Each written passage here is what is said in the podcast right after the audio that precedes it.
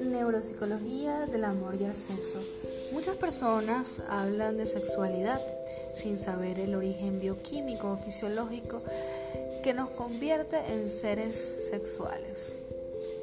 La respuesta sexual, la excitación y todo lo que se refiere al placer sexual viene dominado por nuestro cerebro y una gran cantidad de neurotransmisores implicados para ese placer y ese disfrute, como lo son la dopamina, la serotonina, la oxitocina y la vasopresina que nos permiten tener ese amor profundo o esas relaciones monógamas que hace que se pueda formar una familia.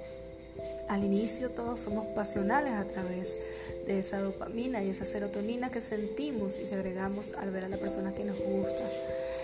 Previamente nos fijamos en esas personas al primer olor, no es a primera vista, porque nos seducen sus feromonas y la escogemos como posible pareja para la reproducción.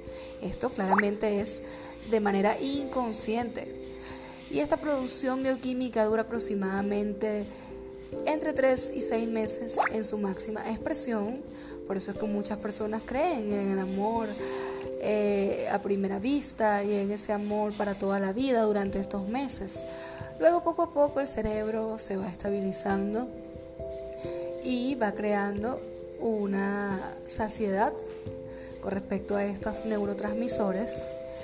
Y esto aproximadamente dura tres años. Esto no quiere decir que luego no vas a querer a tu pareja, pero poco a poco esto va a ir cambiando y tienes que adaptarte e innovar para que el cerebro sienta la necesidad de producir nuevamente esta bioquímica y no haga este efecto de sentir un rechazo hacia la pareja. Aquí la besopresina entra en juego porque es la que permite la monogamia y la que permite la formalidad de una relación. Por eso que es importante conocer cuál es en esencia lo que nos hace sentir como seres humanos, lo que nos hace despertar sexualmente, lo que nos hace despertar hacia el amor y hacia las emociones.